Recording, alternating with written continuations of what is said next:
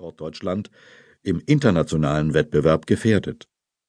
Eltern schimpfen auf Kultusminister, Schulen und Lehrer, weil sie meinen, ihre Kinder würden zu wenig oder das Falsche lernen, würden in ihren Besonderheiten nicht genügend gefördert oder ungerecht beurteilt. Schüler schimpfen über unengagierte Lehrer, veraltete Schulbücher und langweiligen, weltfremden Unterricht. Unterrichtsausfall ist zu einer der bedeutendsten Dimensionen von Schule geworden. Sparen ist zur wichtigsten Gestaltungsdimension des aktuellen deutschen Schulwesens geworden.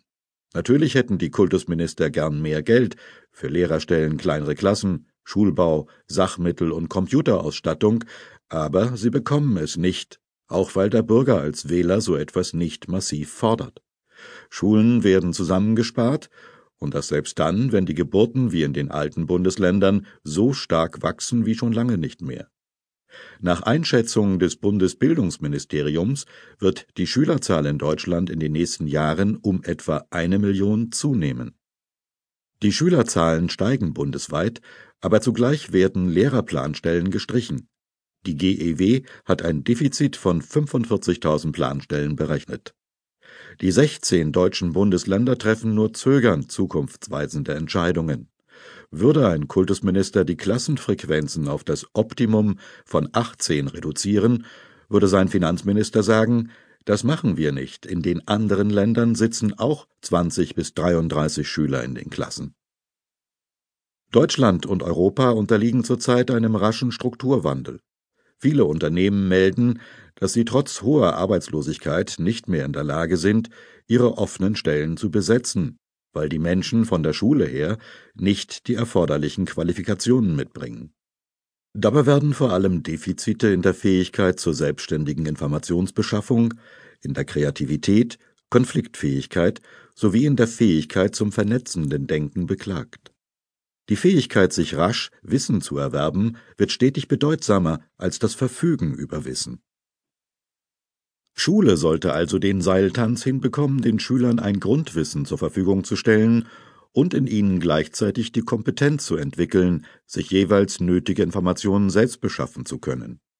Die Schüler sollten zwar noch wissen, wie die Hauptstädte von Italien und Ägypten heißen, aber wie die Hauptstädte von Sierra Leone oder Burkina Faso heißen, müssen sie nicht mehr unbedingt in der Schule lernen, denn dieses Wissen benötigen sie in ihrem gesamten Leben vielleicht einmal und dafür reicht die Fähigkeit, das in Sekundenschnelle im Internet nachzuschauen.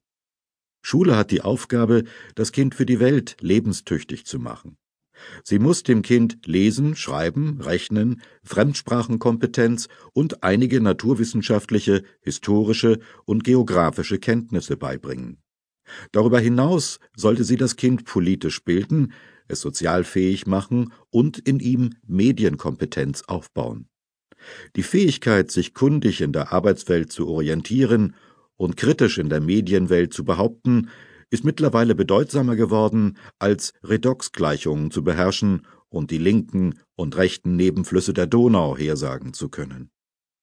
In Deutschland gibt es zurzeit etwa 360 Berufsbilder, aber 50 Prozent aller Schulabgänger drängen in nur 15 Ausbildungsberufe, weil ihnen die anderen unbekannt sind. In den nächsten Jahren werden etwa 1,5 Millionen neue Arbeitsplätze in den Berufsfeldern Multimedia, Umwelt, Biotechnik und wissensorientierte Dienstleistungen entstehen.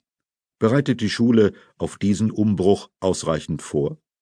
Junge Menschen müssen schon früh in die Lage versetzt werden, sich selbst eine Nische in der künftigen Gesellschaft zu bauen, in der sie gebraucht werden, in der sie ihren Lebensunterhalt verdienen und in der sie ihre Erfüllung finden. Wir brauchen also eine ganz neue Vision von Schule und eine völlig neue Arbeitsplatzbeschreibung für Lehrer.